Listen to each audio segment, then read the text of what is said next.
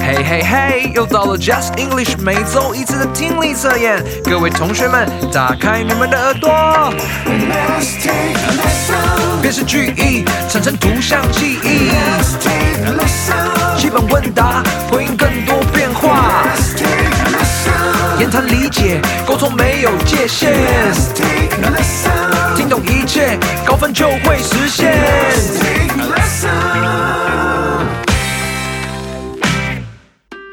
Welcome back to Just English. Let's take a listen. Today is January 26th, and we are on Unit 12. 欢迎大家来到 Unit 十二，一月二十六号的就是会考英文听力测验单元。我是 Kevin 老师， This is Becca 老师。我们超开心的又能和大家一起来到就是会考英文。昨天我们讲到关于水对生命的重要性，还有水可以帮助我们大脑更清晰，思考更快速。 Kevin 老师一直都知道水是很重要又很健康的东西，可是老师我每天上班忙碌的过程，其实喝的水都不够多。Kevin 老师我也要好好加油，多喝点水。那我们来问问看，贝克老师每一天都喝多少水吧？ Actually, I'm not going to lie. I really like water, and I drink about 4,000 mil every day. Wow, you must be so smart, Becca. Of course, of course. but really, I, I just like water, and I heard that it was really healthy for you. And so I guess I just started liking it more. 所以贝克老师说，他一天都喝四千毫升的水呢，那是非常厉害的一个饮水量。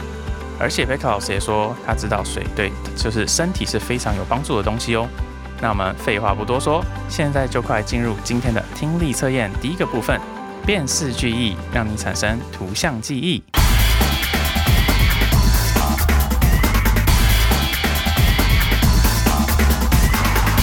Section One 第一题。 Number one, a big tornado swept through the countryside and damaged a small house last night. 再一次. A big tornado swept through the countryside and damaged a small house last night.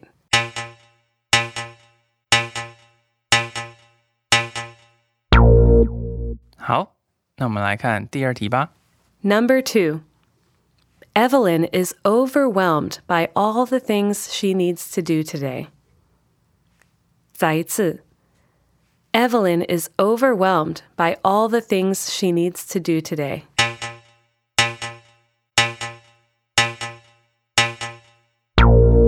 好，我们来看看第三题。 Number three, One of Catherine's family's Chinese New Year traditions is to eat hot pot together. Her mom likes to eat spicy hot pot, so they combine two flavors so that everyone can enjoy. 再次. One of Catherine's family's Chinese New Year traditions is to eat hot pot together. Her mom likes to eat spicy hot pot, so they combine two flavors so that everyone can enjoy.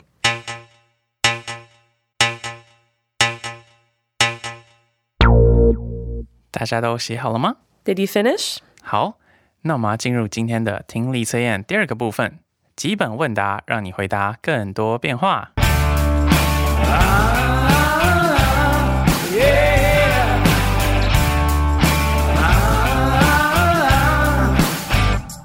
Section Two 第一题， Number one, I don't think I digested tonight's food very well. My stomach hurts. 再一次. I don't think I digested tonight's food very well. My stomach hurts.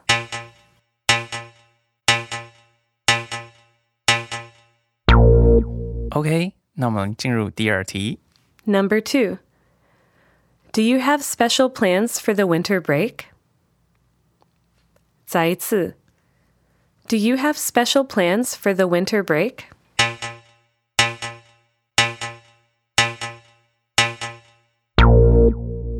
OK，那我们来看最后一题吧。 Number three. I heard you and some friends went to sing karaoke last night. How was it?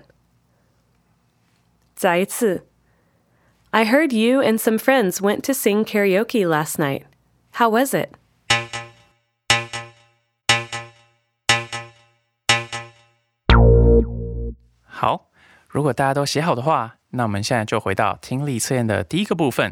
辨识句意，让你产生图像记忆，然后来为大家解释每一题。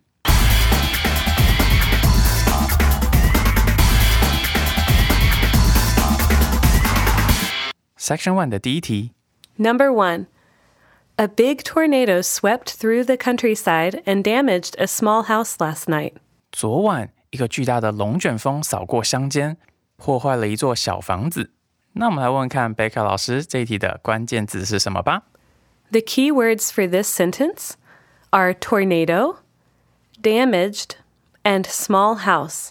所以这一题的关键字有 tornado 龙卷风、damage 破坏以及小房子哦。那我们来看看下面哪一张图最适合吧。选项 A 看起来是一个很像有飓风或是台风的情景，对不对？可是我们好像无法确定这是龙卷风， 而且选项 A 当中的房子是不是仍然完好无缺呢？所以选项 A 感觉好像不是答案哦。我们再来看看选项 B。选项 B，我们这里就看到有一个很大的龙卷风，然后确实的把一个房子吹得支离破碎的样子，所以这样看起来选项 B 好像很符合题意了。我们再来看看选项 C，选项 C 当中我们也有看到一个龙卷风，但在这张图当中呢，我们却没有看到有小房子，所以这样看起来选项 C 就是错的喽。这一题的答案就是选项 B，大家都有答对吗？ Did you choose the right answer? 好，那我们再来看第二题。 Number two. Evelyn is overwhelmed by all the things she needs to do today. Evelyn 对她今天所要做的所有事情都感到不知所措。那请问贝卡老师，这一题的关键字是什么呢？ There's only one keyword for this sentence, and that is overwhelmed. 哇，原来这一题只有一个关键字，那就是感到不知所措的。我们来看看下面的选项吧。选项 A 看起来是这个女生有点嗯难过、忧伤的表情。如果我们要说这是不知所措的话，好像也有一点近似吧。我们再来看看其他的选项好了。选项 B 看起来是很开心又欢乐的表情，这跟题目差距就很大了。所以我们知道选项 B 一定是错的。我们再来看看最后的选项 C，选项 C 是手放在头上，感觉头很胀的样子。那这个表情看起来应该就是最符合不知所措的了吧？所以我们就知道这一题的答案就是选项 C 哦。大家都有答对吗？Good job. 那我们再来看第三题。Number three. One of Catherine's family's Chinese New Year traditions is to eat hot pot together. Her mom likes to eat spicy hot pot, so they combine two flavors so that everyone can enjoy. Catherine 家过年的传统之一是大家一起吃火锅。她妈妈喜欢吃麻辣火锅，所以他们结合了两种口味，好让大家都能尽情享用。哇哦！现在这个季节，Kevin 老师也好想吃火锅哦。 Me too. 那我们来问问看贝克老师这一题的关键字是什么吧。Okay, the key words for this sentence are spicy and two flavors. 所以贝克老师说这一题的 keyword 呢有麻辣以及两种口味哦。那我们来看看下面的选项吧。选项 A 是一个鸳鸯锅，看起来有红色的麻辣口味，以及另一个看起来不辣的汤底，所以这里就很符合题目中所说的两种口味了。我们再来看看选项 B，选项 B 这里是一个大火锅，还有许多的小碗，却没有看到有许多的口味，所以选项 B 应该是错误的。那我们再看看选项 C，选项 C 这边呢，我们有看到一个火锅当中却只有一个单一的口味，虽然看起来是很辣的口味，但好像没有符合第二个 keyword 中的两种口味哦。所以这样看起来选项 A 才是正确的。同学都有答对吗？好，那我们现在就进入听力测验的第二个部分，基本问答，让你回答更多变化。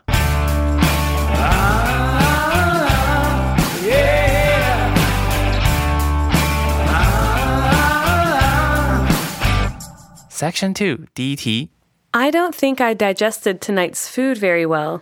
My stomach hurts.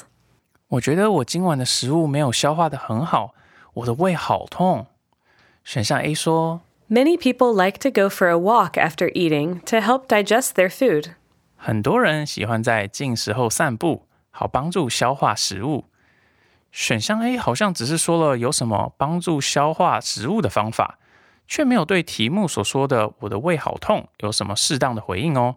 所以选项 A 应该是错的吧？我们来听听看选项 B 怎么说。I'm sorry to hear that. Maybe you should take some medicine to help with your stomach pain.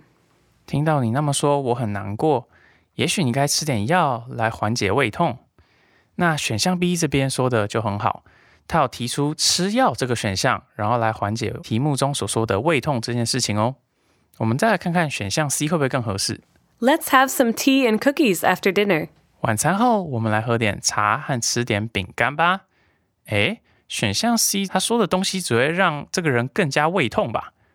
所以看起来 C 选项也是错误的。所以这一题的正确答案就是选项 B 哦。大家都有答对吗？How did you do？OK，那我们来看第二题。Do you have special plans for the winter break？你寒假有什么特别的规划吗？选项 A 说，Not really. I'll just be staying around here. 还好诶，我打算就待在这里。嗯，感觉应该是蛮符合题目的意思。我们来看看选项 B。My sister is going to Paris for the holiday. 选项 B 说， 我姐姐要去巴黎度假。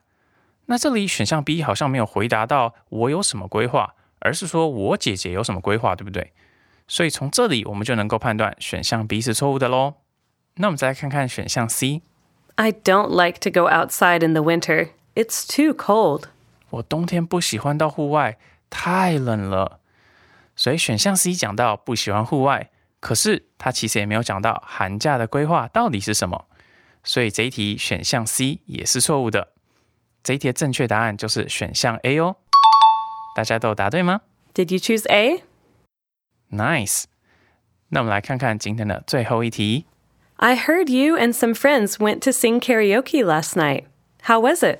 我听说你昨晚和一些朋友去唱卡拉 OK 了，好玩吗？那我们来看看选项 A。Karaoke is a really fun thing to do on weekends. 选项一说唱卡拉 OK 是一件可以在周末做的很有趣的事。那选项 A 这边是不是没有回答到好不好玩呢？而是径自的说唱卡拉 OK 是件很有趣的事情，这感觉好像没有回答到题目。我们再来看看选项 B。Yes, and I've already started preparing the songs I will sing。选项 B 说是的，而且我已经开始准备我要唱的曲目了。选项 B 前面说是的，原本以为好像是要回答说很好玩，可是后面讲到要唱的曲目。就没有回答到好不好玩这件事情，所以选项 B 也是错误的哦。那我们最后来看看选项 C。It was fun. I was surprised at how well some of my friends can sing. 很好玩，我很惊讶我的一些朋友歌竟然可以唱的那么好。选项 C 这边啊，马上开头就已经回答到很好玩这件事，后面又说惊讶我的朋友可以唱得那么好，也就回应了题目中我和一些朋友去唱卡拉 OK 了。所以这一题的正确答案就是选项 C 哦，大家都有答对吗？以上就是今天的就是会考英文听力测验的内容，杂志的后面都有答案页，大家如果不懂的地方都可以参阅哦。下周五会有 Christine 老师和 David 老师带给大家听力测验言谈理解的单元，大家记得准时收听哦。This has been Just English. Let's take a listen. 我是 Becca 老师，我是 Kevin 老师。and we will see you next time. 我们下周见喽，拜。